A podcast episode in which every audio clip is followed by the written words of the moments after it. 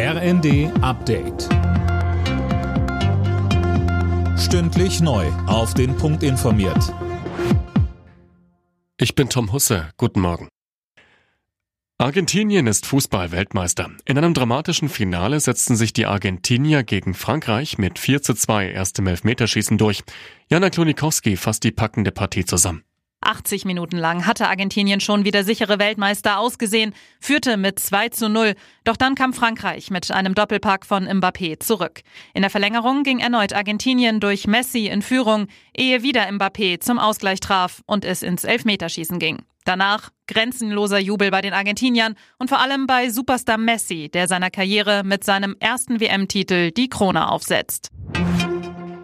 Die geplante Verschärfung des Emissionshandels in der EU stößt bei der Bundesregierung auf Zustimmung. Bundeswirtschaftsminister Habeck sprach von einem historischen Durchbruch für den Klimaschutz. Unter anderem werden die kostenlosen Verschmutzungsrechte schrittweise abgeschafft. Die massiven Probleme bei den Puma-Schützenpanzern sind heute Thema bei einem Krisengespräch zwischen Verteidigungsministerin Lambrecht und Vertretern der Bundeswehr. Der Spiegel hatte berichtet, dass von 18 der hochmodernen Panzer nach einer Übung aktuell kein einziger einsatzbereit ist. Eigentlich sollten sie ab Januar bei der schnellen Eingreiftruppe der NATO zum Einsatz kommen. Jetzt werden wohl stattdessen Marder-Schützenpanzer geschickt. Militärexperte Thomas Wiegold sagte bei NTV, es ist nicht so, als ob dann diese ganze Eingreiftruppe nicht einsatzbereit wäre.